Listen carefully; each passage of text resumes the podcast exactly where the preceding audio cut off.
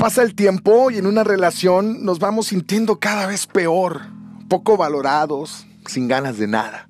Y en muchas ocasiones con malos tratos y tantas cosas que aún así seguimos con nuestra pareja. Y olvídate de separarse. ¿Por qué? Aún y cuando tus amigas, tus papás te dicen, ya déjalo, ¿por qué no te separas? La respuesta común es, no lo dejo por mis hijos, pero sí te estás dejando a ti. ¿Qué es más importante, tú o tus hijos? Déjame decirte que ambos, y así como tus hijos tienen un valor, tú tienes el propio y puedes hacer muchas cosas buenas por ti y por ellos. ¿Por qué no divorciarte? Sé que cuando el amor se ha ido, uno no se separa como lo menciono por los hijos, miedo a la soledad, el qué dirán, qué van a decir mis amigas, mis amigos, qué va a decir la gente, qué van a decir mis papás, me van a apoyar.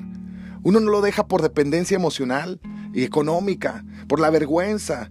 Sé que no es una decisión fácil abandonar una relación pero tal vez estas consecuencias te pueden ayudar. Escucha, si sigues viviendo así, si no es que ya está pasando, se abre la puerta a infidelidades, al maltrato físico, emocional, indiferencia, depresión, ansiedad, tristeza, entre tantas cosas. Y deja tú, todo esto lo están viendo tus hijos. Lo ven en casa, que no se abrazan, que no se hablan, que son gritos, que son maltratos. Y no creo que eso quieras tú para tus hijos. No creo que este sea el modelo a seguir que quieres para ellos. La idea es que se desarrollen en un ambiente sano, en un ambiente tranquilo. Así que cualquier decisión que tomen tú y tu pareja con una comunicación asertiva que sea dirigida siempre a la estabilidad emocional para tus hijos, para que ellos crezcan sanos, estables y que el respeto y la comunicación sean base de su educación y que a futuro pienses que la mejor decisión de sus padres fue separarse, que ellos digan y que aún así separados, mis papás me brindaron las mejores herramientas para desarrollarnos libres y sanos emocionalmente y así nos permitieron ser un hombre o una mujer íntegros. Crecimos seguros de nosotros mismos, con valores y principios a pesar de que mis papás no estuvieron juntos. Y eso a tus hijos les va a permitir tener relaciones favorables y efectivas a la larga.